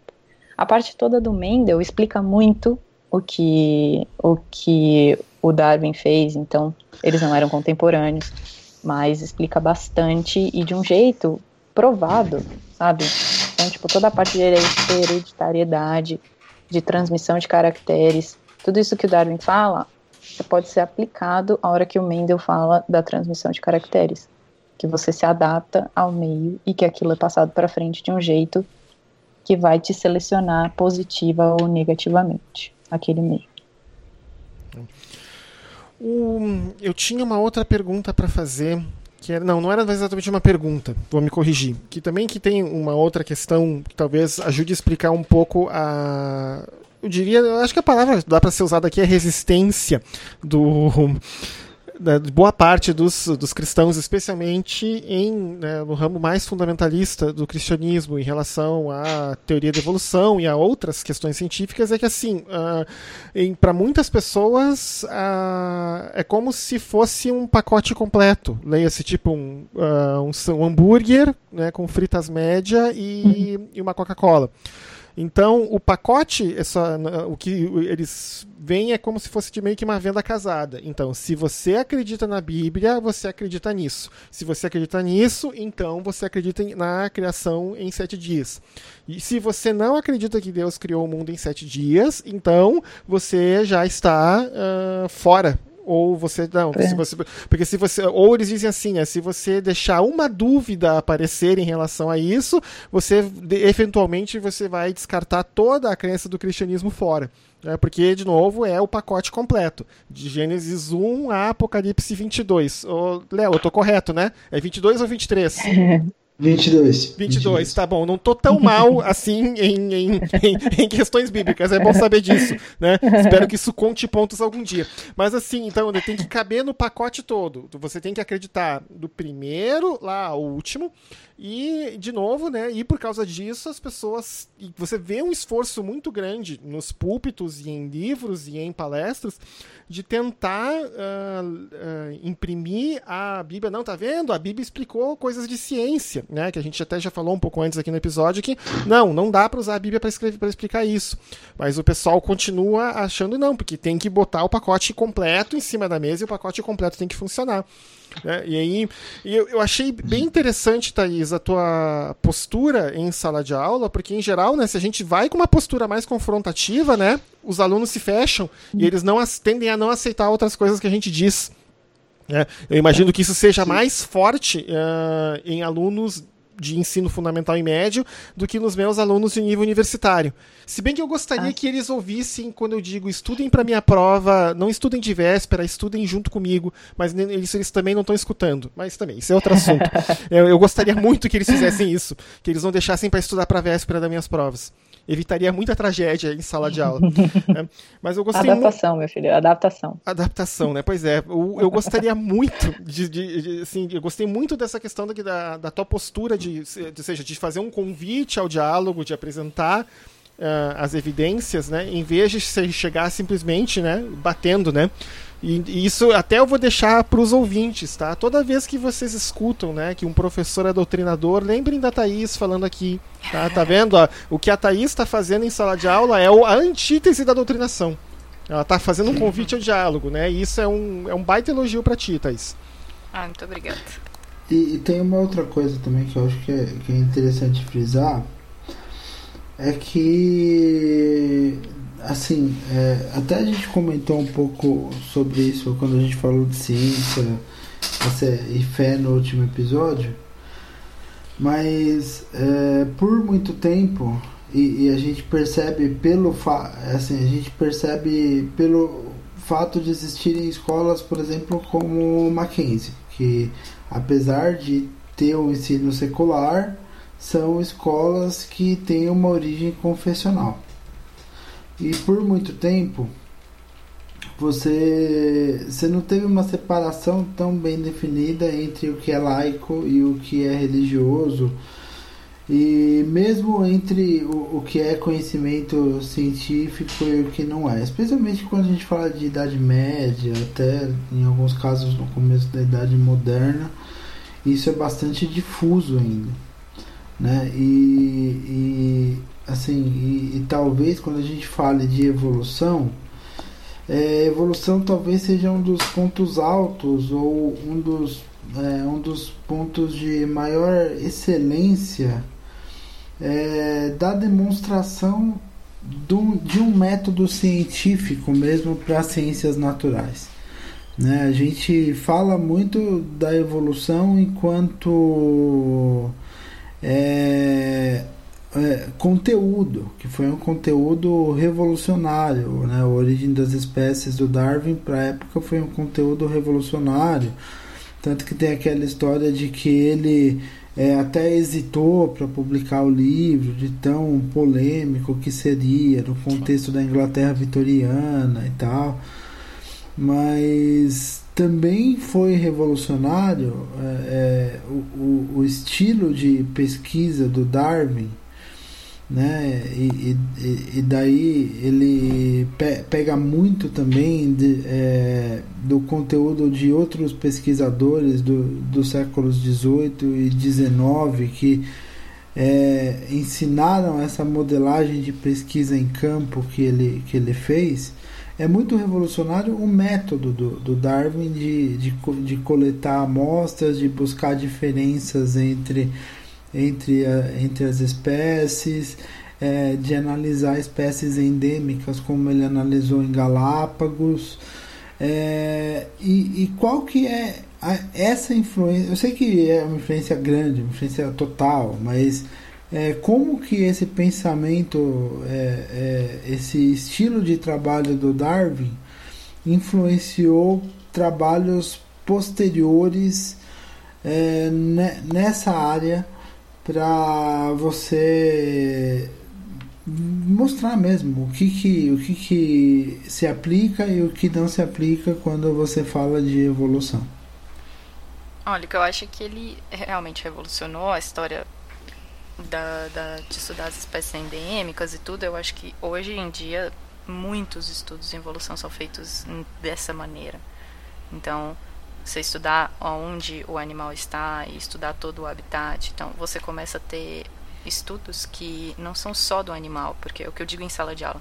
Uma coisa é eu trazer um animal, abrir para vocês e a gente estudar dentro. Outra coisa é você estudar ele lá fora. Ele interagindo com os outros animais, ele interagindo com o meio que ele vive. Então, ele trouxe também todo um estudo de ecologia. Então, não só uhum. evolução, ele trouxe todo um estudo de ecologia que também veio com vários outros pesquisadores, mas ele também traz é, uma área nova para o estudo da ecologia. Então eu acho que isso é muito importante para a gente até hoje. O jeito que os animais interagem com o ambiente, ele demonstra várias, várias áreas que a gente estuda dentro da biologia, não só a evolução.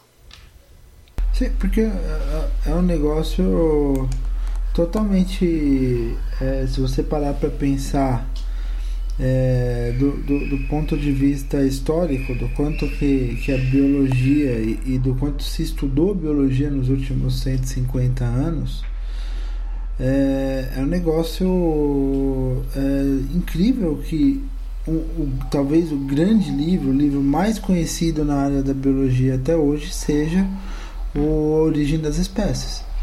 Sim. Até hoje.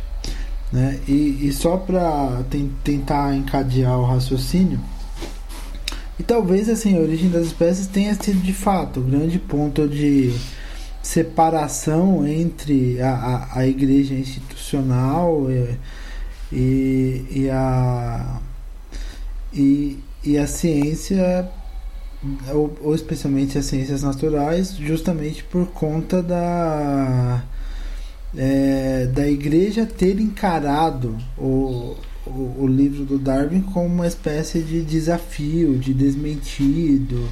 Isso é muito mais problema da igreja do que propriamente do Darwin. O Darwin só estava fazendo o trabalho dele.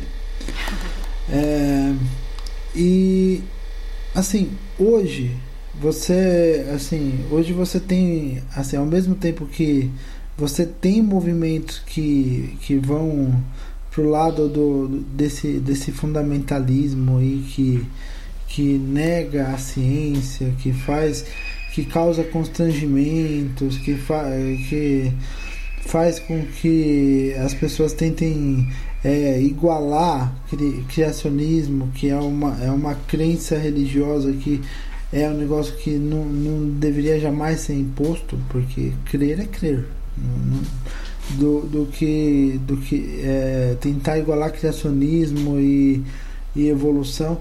É, nesse, nesse contexto, assim, existem, é, existem vários tipos de, de posicionamento. Existem os mais fundamentalistas, existem aqueles que acreditam no, no design inteligente, e existem sim aqueles que falam que é, é, impossível, né, por, por evidências não só biológicas, mas, mas também isso ficou muito forte no século XX, evidências geológicas, astronômicas é, e, de, de, de, de outras ordens que, que desmentem a literalidade do, do texto de Gênesis 1, o que, assim, para quem talvez entenda uma mensagem, enfim, de, de outra maneira, não, não, não deveria afetar. Mas, assim, o que, o que eu queria perguntar de fato é, é quando, quando a gente pensa em evolução, quando a gente pensa na, nas outras crenças, e isso, e isso, isso que me deixa meio injuriado, porque você fala, ah, você tem que falar toda, toda espécie de, de crença, tem que ensinar toda espécie de teoria na, na escola.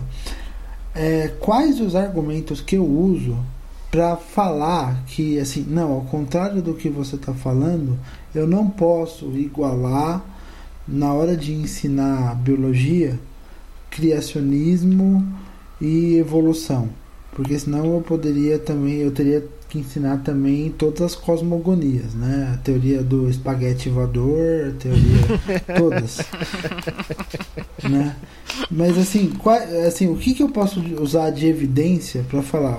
Não, eu, gente, apesar de tudo, eu não posso pegar e igualar é, criacionismo, que é fruto de, de um livro sagrado e tal, mas com é, o, a evolução, que é algo ensinado por uma teoria científica, que tem inúmeras provas, que é, assim, como que, como que a gente consegue responder esse argumento de entre aspas igualamento entre as várias entre as várias segundo as pessoas possibilidades o que eu acho que daria para fazer é falar que jogar do método científico. Porque uma aplica o método científico, todas as outras não. Entende? Então eu acho que falar em sala de aula que aqui eu uso o método científico, eu falo bastante isso. Aqui eu uso o método científico. Então eu uso fatos que foram comprovados usando o método científico. A gente pode comparar dados que foram empíricos e ver se eles é, conferem ou não usando o método científico. Mas se você quiser uhum. igualar, tenta fazer isso também. Entendeu? Então, assim, ah, então vamos colocar essa teoria e vamos aplicar o método científico nela. Então, eu não acredito na teoria de evolução, eu acredito no método científico. Entende? Eu acho que se a gente subir por um outro por um outro nível, a gente pode tirar da história de que foi um homem que criou aquilo, de que é um homem que não acredita em Deus que criou essa teoria. Entende? Entendi. Você pode tirar isso, porque como o método científico ajuda a gente a entender praticamente tudo que existe no nosso mundo, praticamente, é, tem ali o, a explicação do tipo, são coisas que estão fora do método científico. Então, eu não estou aqui para poder falar sobre isso. Eu, eu, falo também isso. Ah, mas você não vai ensinar criacionismo pra gente e tal. Eu não sou licenciada para isso. Uhum. Entende? Eu não sou. Não é que eu não saiba qual que é a, a explicação do criacionismo, mas assim, eu não tenho como explicar isso para você nos detalhes que, por exemplo, alguém aqui da igreja pode te explicar. Tipo, a escola é feita de, junto com a igreja. Então eu falo, eu, eu também jogo essa. Eu falo, olha, isso não é para minha aula. Minha aula eu trabalho com esse método científico aqui e ele me deu essas teorias aqui. Uhum. A gente pode conversar sem problema nenhum com os outros tipos, mas eu não igualaria porque um usa método científico e a outra não. Então, esse, esse argumento de que você é licenciada para você, assim, você, você, não, não, você não tem o conhecimento porque, obviamente, esse não foi um conhecimento que te foi passado e, e nem é considerado um conhecimento científico.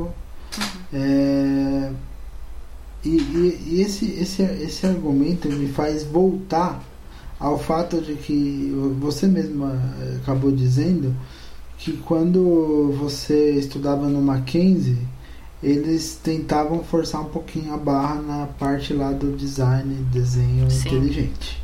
Uhum. Eles chegaram, chegavam a fazer isso na, nas aulas ou era só em componentes extracurriculares ou coisa do tipo com a formação em biologia não ficando comprometida?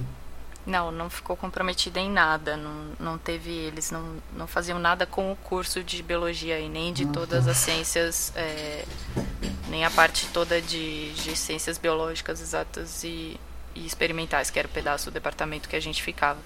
Eles uhum. tinham todo um, um programa para quem quisesse ir, então toda a parte de teologia do Mackenzie também fazia palestras, fazia um monte de eventos. A, a faculdade inteira fazia evento presbiteriano.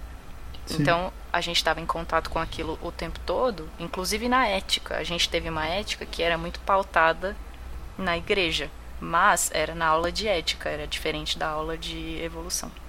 Entendi. Então eu não e... acho que a gente teve nenhum não foi uhum. prejudicado de, de nenhum jeito em relação a teorias conflitantes nem nada.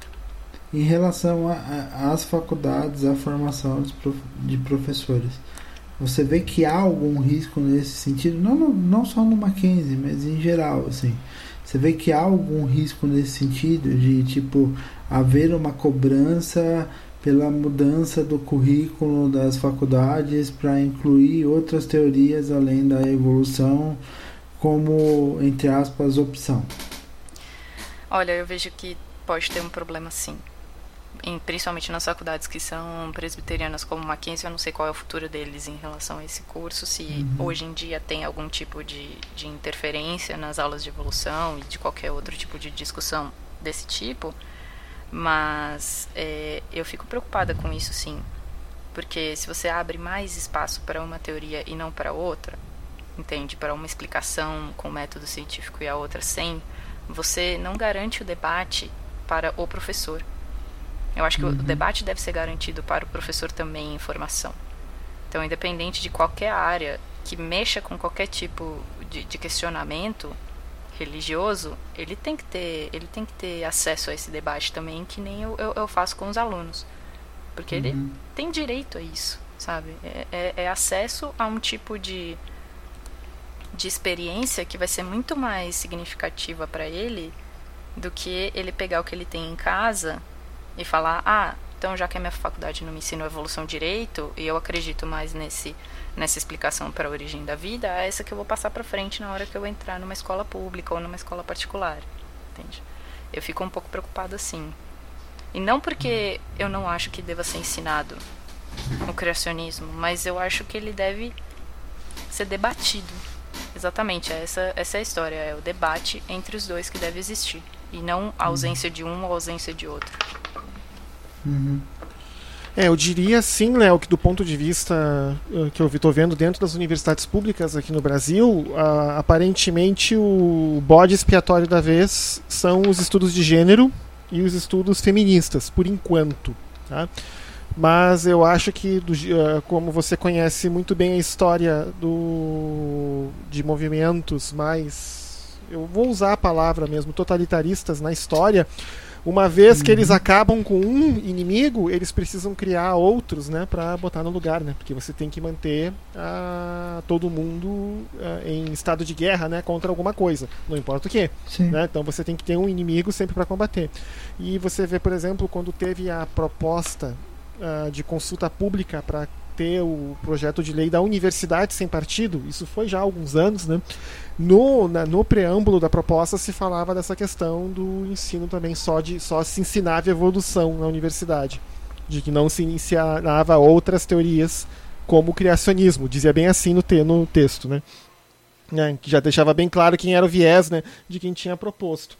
Então tem, tem sim, tem essa preocupação. E, porque, assim, infelizmente, e, e essa, essa coisa de cria, de criação de, de novos espantalhos e criação de novos inimigos é, é, é uma tônica. E a gente vê que. É, e talvez isso tenha sido uma das motivações para gravar esse episódio. É, a gente vê que na cúpula do, do poder no país você vê pessoas que questionam talvez alguns dos pressupostos mais básicos, como é, hoje, hoje em dia é, você vê gente questionando é, as mudanças climáticas, você vê gente questionando é, essa, essa questão da, da, da evolução, você vê gente, gente questionando a própria, o próprio questionamento sobre, sobre os estudos relativos a gênero é, é algo que assim tangencialmente acaba mexendo na, na, na área de biologia também. Hum. Isso daí tá claro. Né? E você vê diversos questionamentos que podem ir se, ir se agravando. Então é uma, é uma preocupação de fato é, deixar assim bem claro e bem, e bem nítido que é, só, só a, assim, a, a, a acurácia, o rigor, o método científico, a profusão de, de estudos e a motivação e o incentivo das pessoas a, a estudar pode fazer com que a gente possa discutir de fato e a gente possa estabelecer de fato a ciência como o, o, o status quo, novamente, porque o, a grande questão atual é que a ciência toda está sendo negada enquanto status quo. É por isso que a gente, a gente faz piada, mas tem gente que acredita de fato que a Terra é plana. A gente faz piada, mas tem gente que de fato não está tomando vacina e está fazendo com que haja surto de sarampo onde já não existia mais. Né? E, e, e, e, talvez a evolução seja um desses aspectos. Daqui a pouco a gente vê aí acontecerem coisas graves porque as pessoas não, não acreditam na evolução e não tomam posturas enquanto cidadãs que seriam fruto de, dessa crença na ciência e dessa crença na evolução, como por exemplo tomar vacina.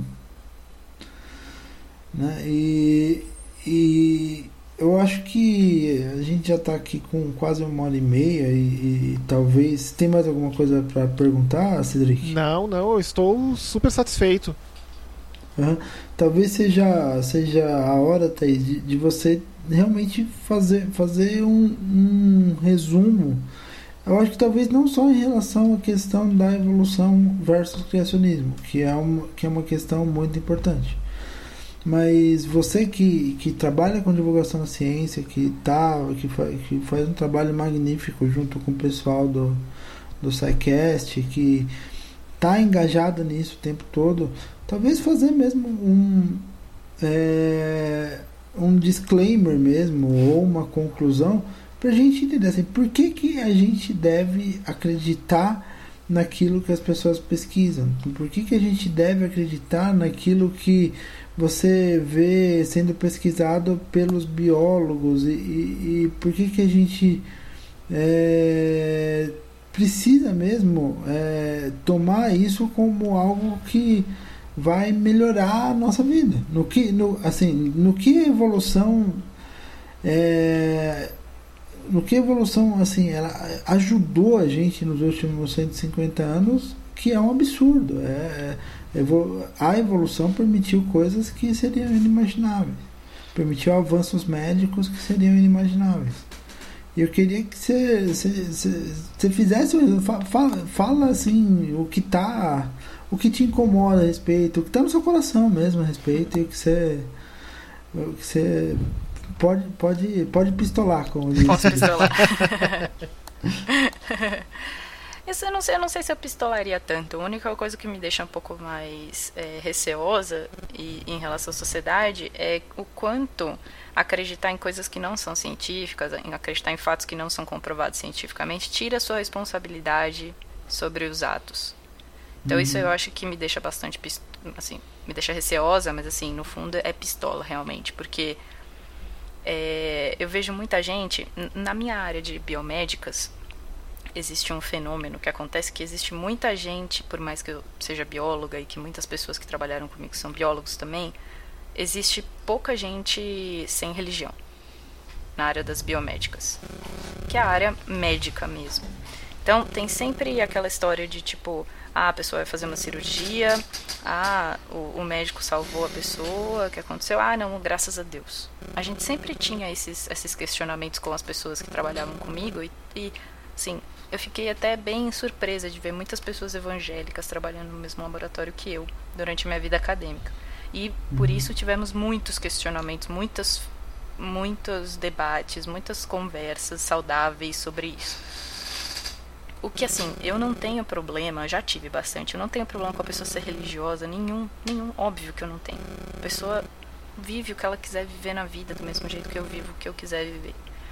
O meu problema é quando você começa a negar fatos científicos em detrimento dos que você acredita.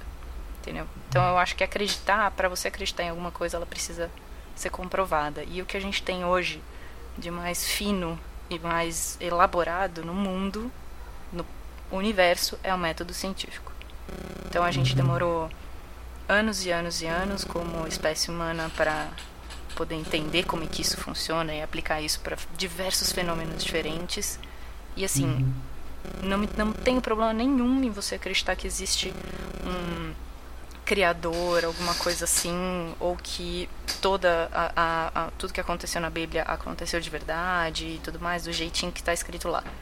No fim das contas, se eu te mostrar um fato, você acreditar que aquele fato existe e você acreditar que aquele fato é concreto, se eu te provar por A mais B, para mim tá ok. Entende? Porque é isso que faz, pelo menos, a nossa sociedade funcionar como ela funciona. Então, a hora que a pessoa começa a falar exato da vacina, mas é porque a vacina me toca o coração. Porque é meu, minha área de estudo na vida. Foi minha área de estudo na vida acadêmica. E assim, me dói muito quando alguém já, tipo, eu, falo, eu pergunto assim, fala, ah, você tomou vacina, não sei o quê. Aí a pessoa, tipo, vira a cabeça pro lado assim, ah, mas então, mas eu li que pode ser que não funcione, ou pode ser que eu morra tomando vacina. Sabe, eu já, já propus na escola fazer disciplinas para a gente estudar realmente quantas pessoas morrem tomando vacina e quantas pessoas morrem da doença, sabe?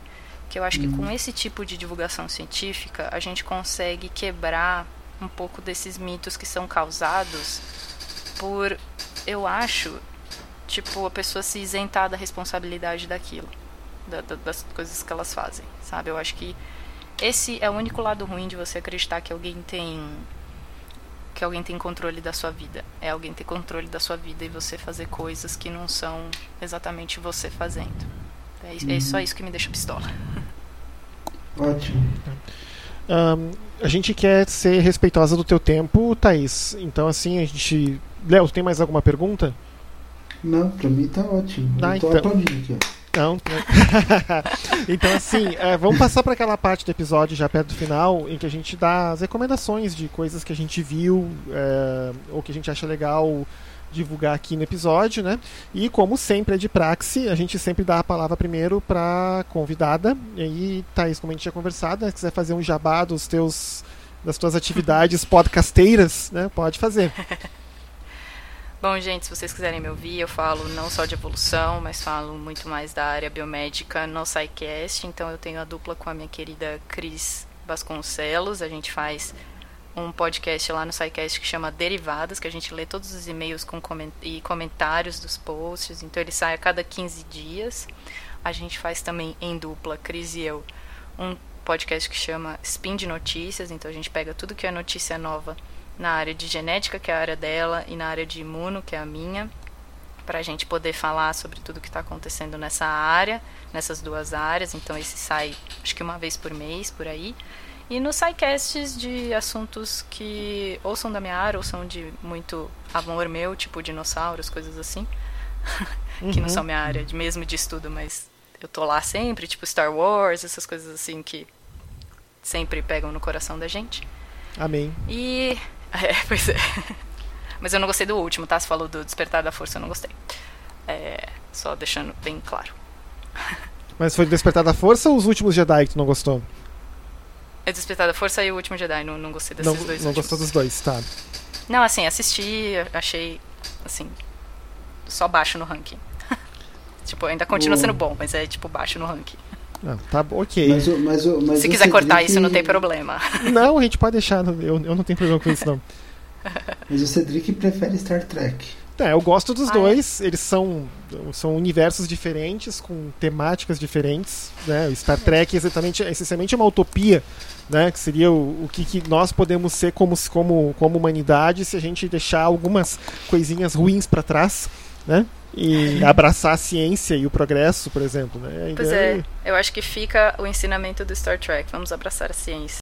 Mais alguma recomendação, Thaís? Ah, eu queria então, se você, a galera, quiser ler algum livro para poder entender mais o que a gente falou aqui, tem esse que eu falei, que é o Gênio, uma história íntima, que é muito contado do contexto de todos os cientistas que participaram na, na história, desde, desde o Darwin falando de evolução até a Rosalind Franklin, Watson e Crick na hora de descobrir a molécula do DNA. É uma história muito gostosa de ler, um jeito muito gostoso de, de escrever, que o cara tem, eu esqueci o nome do cara. É, mas assim, a, a, a escrita dele é do tipo do Sapiens, sabe? Tipo, é gostoso, eu acho bem gostoso de ler, bem fácil de ler, assim, não é, por mais que sejam temas biológicos pesados e são muito gostosos de ler. E eu queria também dedicar, e aí é um pouquinho mais difícil de ler, mas eu queria recomendar um livro do Richard Dawkins, não sei se vocês conhecem esse Sim. autor. Sim. Que ele que me ajudou no, na minha é, é, vida pela evolução, que é um tema que eu gosto bastante. E ele tem um, um, livro que é meio pesado de ler, mas é muito bom, recomendo, chama Maior Espetáculo da Terra, que é a hum. evolução. Hum. Ele fala que a evolução é o maior espetáculo da Terra. É muito bom. Você, você, você que é da área, o, o, o, o gene egoísta é bom? O gene egoísta é muito bom. Eu recomendo ler o, o maior espetáculo da Terra antes do gene egoísta, porque ele já pula umas etapas para ler e ele fica mais difícil se você não souber algumas coisinhas antes. Eu li ao contrário e me ferrei um pouquinho. então eu recomendo ler o maior espetáculo da Terra antes. Tá. Léo, tem alguma recomendação? Olha, é, eu, não, eu não vou fazer nenhuma recomendação essa semana porque eu tô, eu tô com dificuldade de catar re, recomendação. A gente tá gravando muito. Não, e... mas é, é, é, o, é o é que a gente precisa, né? Depois você vai entrar no doutorado, vai ficar com pouco tempo, né? Então a gente tá tentando acelerar um pouco os episódios. Não, eu sei disso, eu sei disso. Não tá. Não, eu sei disso. Eu tenho uma recomendação que não tem muito a ver com o episódio de hoje, mas é um assunto que me toca emocionalmente, tá? Quem é do Rio de Janeiro, a partir das, de hoje, inclusive, tá, tá abrindo no Centro Cultural Banco do Brasil, aqui do Rio, CCBB, uma exposição com artefatos que foram recuperados do incêndio do Museu Nacional.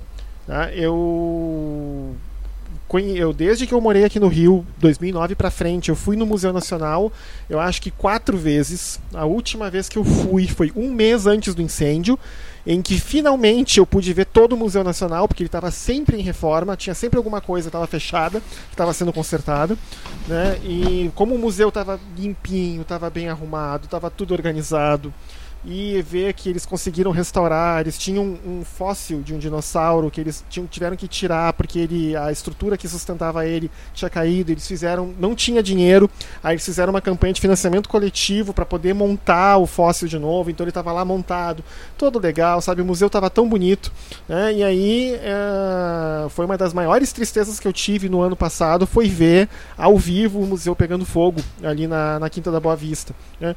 Então assim eu e não tem, né? É, infelizmente é uma perda irreparável. Não tem como restaurar o museu do que era, o que vai poder se fazer um novo museu, mas não vai ser o que, que era. E assim, para as pessoas que não tiveram a oportunidade de ver o museu, de saber o que, que ele tinha, o que, que ele significava, a exposição tá, vai estar tá bem legal para quem quiser ir lá no CCBB, no centro da cidade, para ver. Né?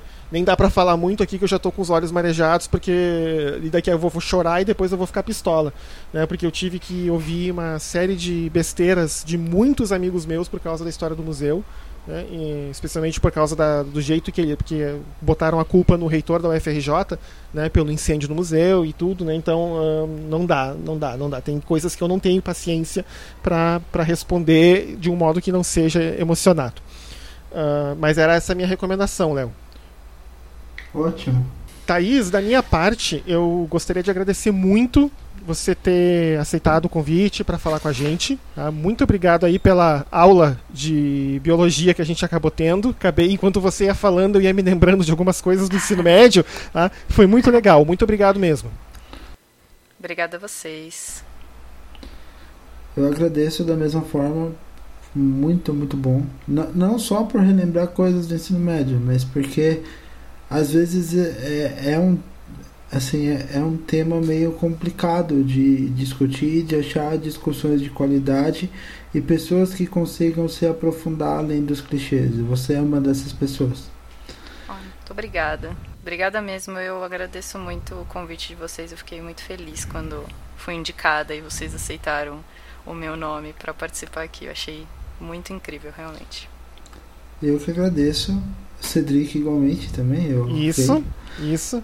E assim, é, e, e, o espaço está aberto. Sempre que vocês também precisarem de alguma coisa, fiquem à vontade.